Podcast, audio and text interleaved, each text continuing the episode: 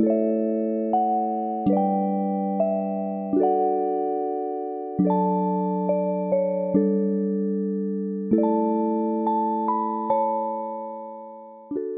迎来到手心的身心疗愈频道。大家好，我是 Cassie，我是 Queena。今天要来到第玛雅的 Four，玛雅的第四第四集。对对对，黄色印记的部分，这是最后一。一个颜色的 part，对，其实有收到很多朋友的回馈，说有听到前面三集，就是很很开心的，想要赶快敲完第四集这样子。对啊，想必黄色的粉丝可能很多，为何？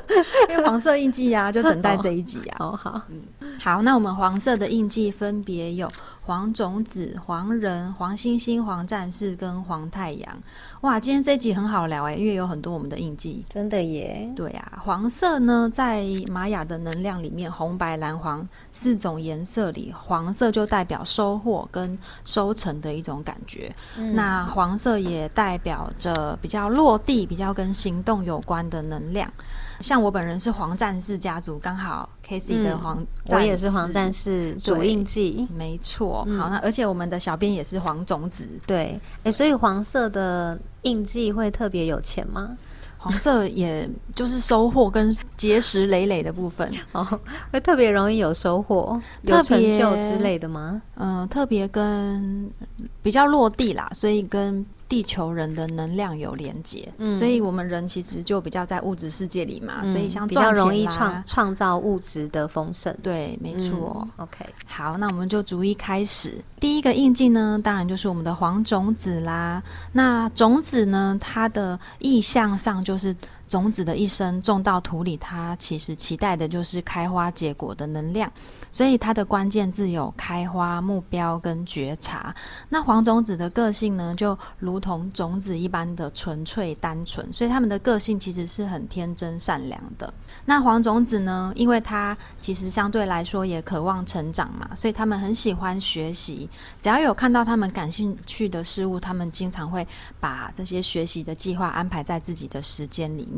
所以黄种子也蛮忙的，嗯，要做很多的学习，在学习。对，透过努力学习向上成长，那他们期待的当然就是最后那个开花结果的一个收成的部分。当然，在这个植物长大的过程也是需要时间的嘛，所以黄种子呢，他们的本质其实要学习的是更多的耐心。但大部分的黄种子其实个性都蛮急的，嗯，就很想要赶快看到成果吗？对，很想要赶快得到最后一刻那个开花结果的一部分，所以他们有时候会因为想要赶快得到，所以个性上面就会呈现比较有效率，或者是性质上面比较急，因为他们有时候是需要学习耐心等待的，所以在这样子的又快又需要慢的这种。呃，速度上呢，其实也在考验着他们，所以黄种子其实是很需要学习让自己的步调慢下来的，因为当他的目标慢下来的时候，他才有办法把焦点聚焦回自己的内在。因为黄种子有一个关键字是觉察嘛，所以当他把内心聚焦在内在的时候，他要去关注的是，那我内心真正的渴望是什么，才有办法把所有的力量都放在他最想要的那个目标上。嗯，那这样子的话，聚焦去耕耘，才会得到最丰盛的开花结果。黄种子的课题呢，事实上是要把它的焦点放在内在的平静跟平稳，稳定自己之后，比较不容易迷失自己。不然，如果黄种子它如果是呃个性比较急躁的时候，很想要赶快得到结果的状态的话，他们就会落于就是什么东西都想要。然后容易随波逐流，什么都想学，什么都想得到。那这样的黄种子相对来说就会很耗损自己的能量，然后感到很累。所以黄种子非常需要自我探索，对不对？我觉得是耶，嗯嗯，因为种子的人比比较像物质世界的能量，所以他们其实单纯的本质上也是透过看得到、摸得到来去感觉，比较透过物质世界去感觉啦。那内在这一块的探索反而是他们缺乏的，嗯，所以了解自己的黄种子，然后他们可以比较容易能够找到对的目标，嗯。那所以黄种子的人呢，也在于他们很努力的往目标迈进跟努力，所以他们其实在性格上很容易成为大家信赖的对象，所以他们在团体里面很适合当这个幕后推手，或者是幕僚，或者是协同大家把计划做完整、定目标的这个角色。嗯，所以其实跟黄种子合作其实也还不错，因为他们是相对细心的一群。下一个印记呢，就是黄人，黄人就是人的印记了。所以其实人类最特别的是，我们有大脑的思考。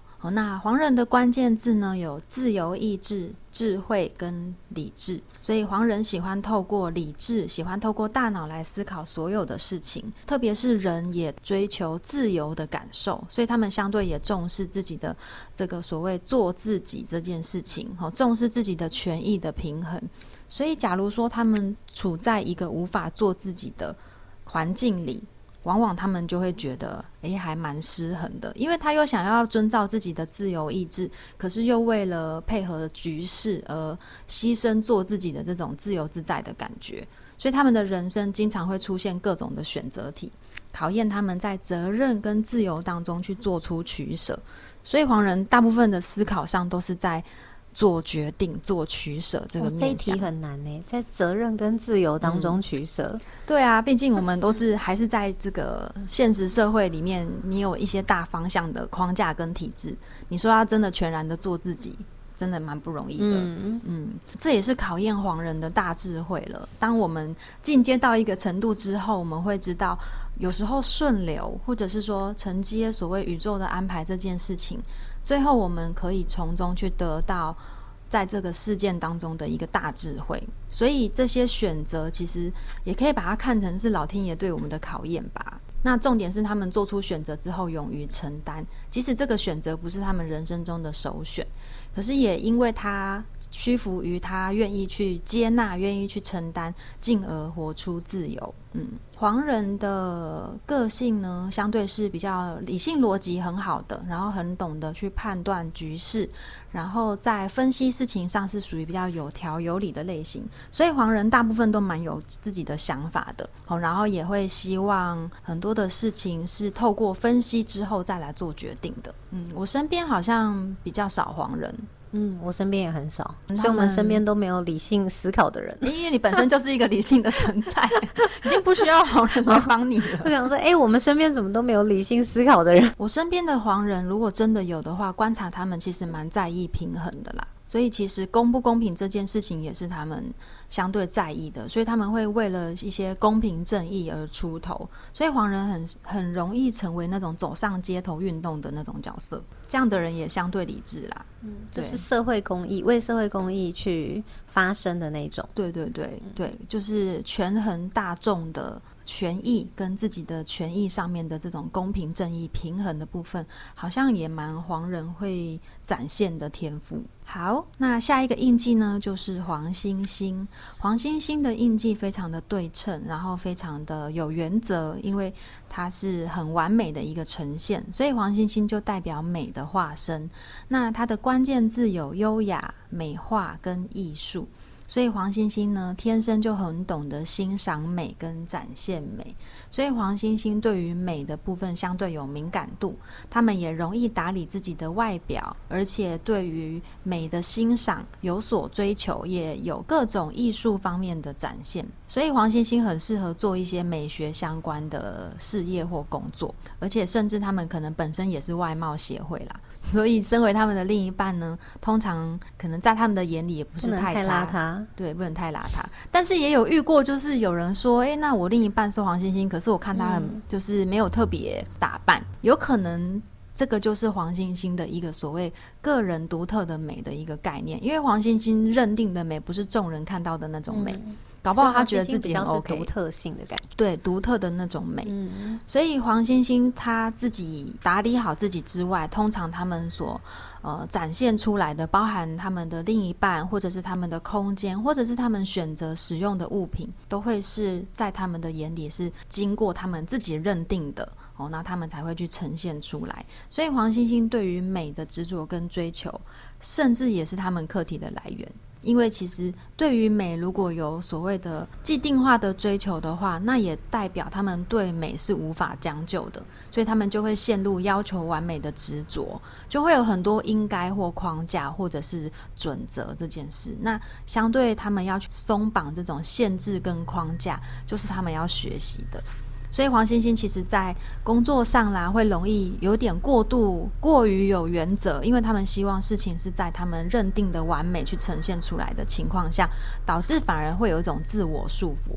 所以黄星星要学习的是去欣赏自己。独特的美，然后活出自己想要呈现的那一个样子，但不需要把这些所谓的原则跟框架拿来框住自己。甚至有很多黄星星，他们其实是艺术家。那有一些艺术家的美，不见得是大众都能够接受的哦，是比较独特性的那一种美。那这个就是黄星星啦。但我遇到的黄星星都蛮会打扮的，嗯，就是在意美。对，很在意，比如说一定会化妆啦，一定会把自己的这个外貌比较在意形象啦，形象形象，嗯，没错。再来下一个就是我们的 k a s e y 的印记，就是黄战士了。你自己对于黄战士的感觉是？其实我身边除了我之外，也蛮多黄战士的，还是这个同频相吸的概念？对，很多战士，要么就是家族是战士，然后要不然就是主印记跟我一样是战士，所以真的也蛮多战士的。那我觉得战士大家的共同点，当然包含我自己在内，都是确实是行动力比较强的，嗯，就是想要做什么，就是会直接立刻马上，就是对，然后有可能就是拖延之后，可能就会遗忘它，所以就必须要立刻做，哦，就是为了怕拖延而赶快行动的意思嘛？对，就会有一个一股动力，会会很想要，哎，那现在我就是要完成这件事情，嗯，然后我觉得黄战士也都会很喜欢一把。把所有事情就一次把它完成哦，对他比较不会分次，嗯嗯，对，但是但是我现在在练习分次完成，差别是什么？差别是。因为一次完成，你就会把它很紧凑的完成做完嘛。那因为我的工作，当然我需要准备一些课程啦，或者是我我其实很需要灵感，嗯，所以后来我就发现，我好像慢慢的花一点时间，然后一次一次的去堆叠那个灵感，跟一次一次一次的去堆叠那个内容，我觉得它的这种整个整体性，嗯，我觉得比起一次把它做完来的更不同。所以我现在就这这半年，我都在练习怎么样可以分次，就不要急着想要赶快把它完成，就慢慢慢慢的一次一天可能一些些，然后我觉得这些灵感差不多了就 OK 了，这样子。哇，那我觉得你说到一个重点呢，就是你已经成为了一个懂得调整自己步调的黄战士，因为黄战士的人生就是奋斗啊，他们就如同战士一般不屈不挠，就像你说，哎，有想做的事情就要赶快立刻完成，对，不能拖，对。要行动起来，那也源自于他的关键字有智慧、追问，还有无畏无惧这件事情。所以黄战士必然是行动起来的。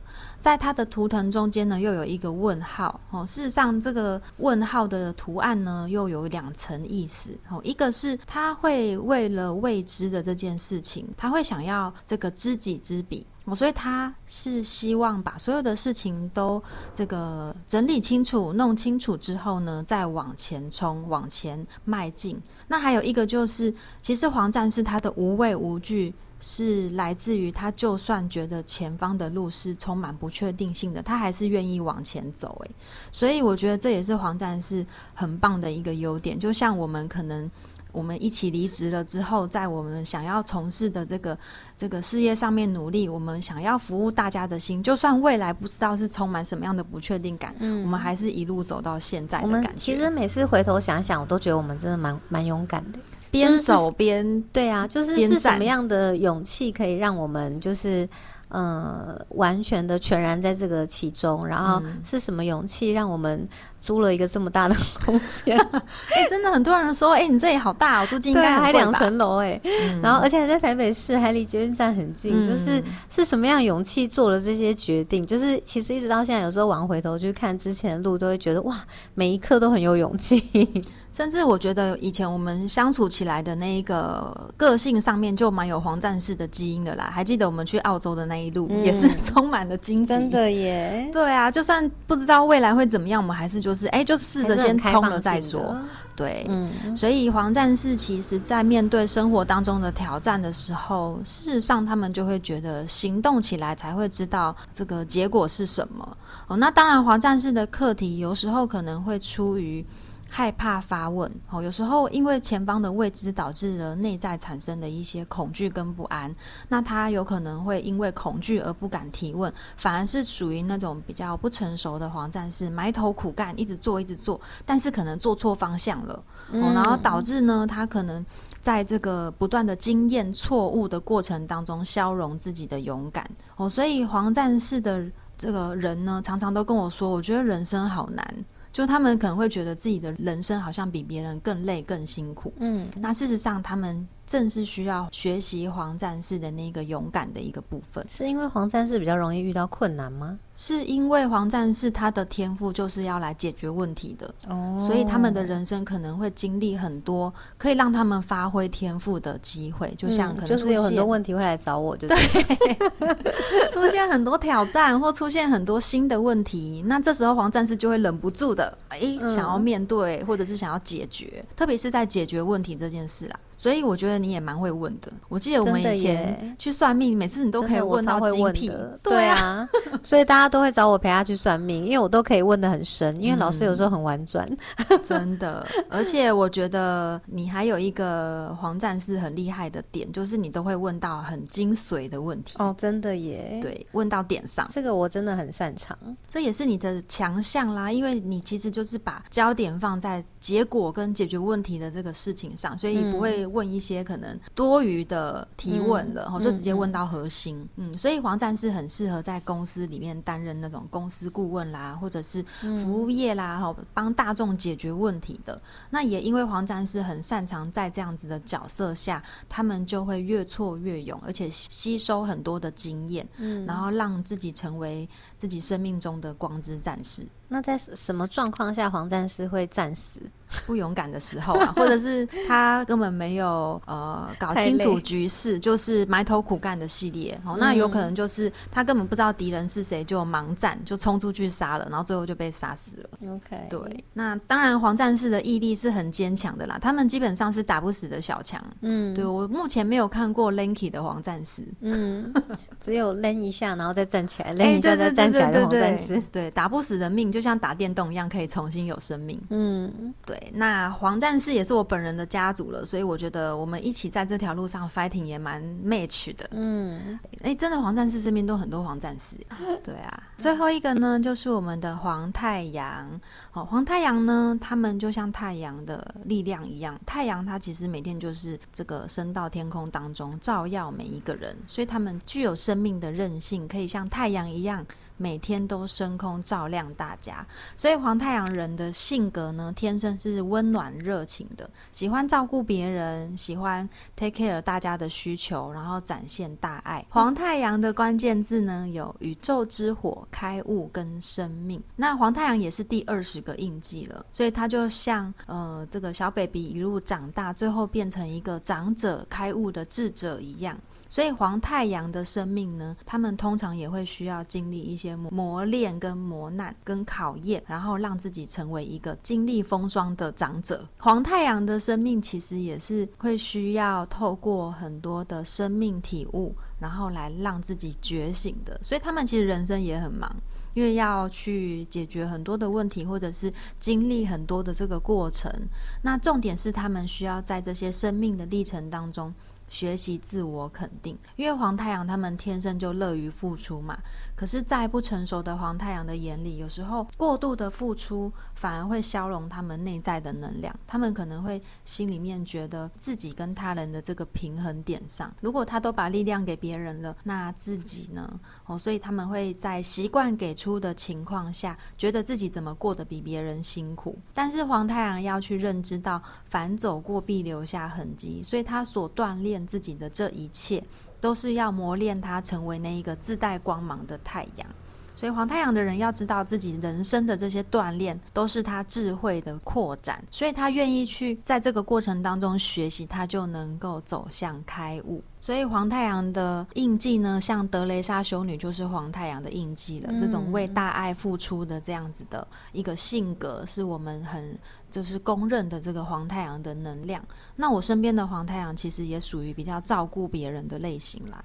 所以，比如说，可能是在一个团体里面，他就很很热衷于服务别人啦，或者是如果他是在这个公司待一段时间的人，如果有新人进来，他们会是属于那个带他去认识环境，然后照顾他能不能适应这间公司啊，然后有一个好像温暖的大哥哥大姐姐在旁边陪伴他的那种感觉，对。所以黄太阳他就是最后一个印记，他就像大爱一样去展现生命最后的那一把火，所以那也是他宇宙之火，很有温暖、很有热情的性格了。我身边的黄太阳都真的很爱付出，对，但是我蛮常看到失衡的黄太阳。嗯，失衡的黄太阳是怎么样？就是他们在付出的当下，心里也有一点。可能觉得不平衡吧，埋怨吧，因为有时候就是都是自己在做，做久了也会觉得很累。虽然他很乐于付出，但多半的黄太阳都是蛮乐观的啦，天生乐观，所以他们会成为就是大家心中的啦啦队，或者是成为。在团队里面鼓舞大家的人，他们喜欢用正能量的方式来带领大家，所以其实也是算是一个比较团体里面的润滑剂。所以这个就是黄太阳印记的性格跟课题了。那不晓得我们总算讲完了红白蓝黄四个印记之后，你们听起来跟自己的连接跟对应怎么样呢？那我们总算在这一集分享完所有二十个印记的性格，还有展现出来的特质。那这些印记呢，也是。是我们所谓。自己的天赋，好，那当我们认出我们自己原来就有的天赋之后，我们就能够把自己给活出来，然后把自己放在对的位置上去展现自己的自我价值。我觉得其实我也蛮常从学员的回馈上，他们在上课之后去知道自己的真实的本质之后，他们才明白他们的人生发生了什么事情，就是会更懂自己，对，更了解自己。嗯，那相对的也能够透过玛雅印记呢。更能够去接纳自己跟包容身边的人，对我自己也是一路这样子走过来的，所以我觉得其实，在玛雅的领域里面，真的帮助我非常的多。当然，印记只是其中一个部分啦，在玛雅的系统还有非常多的这个层面都可以去了解的更多、更深入。我觉得玛雅很好玩，它真的就是每天一个能量嘛。那当然，它还有月份的能量，还有年度的能量，所以。对我来说，它就是一个很像我自己一个常在使用的农民力的感觉。对，每天去查询今天的能量，然后去思考这个能量的意思是什么，然后跟自己的状态去连接，就蛮有趣的。没错，嗯，好。如果大家对于玛雅十三月亮历法想要更深入的了解，我们其实也都有开设就是玛雅历法的课程，非常的扎实，也非常的深入。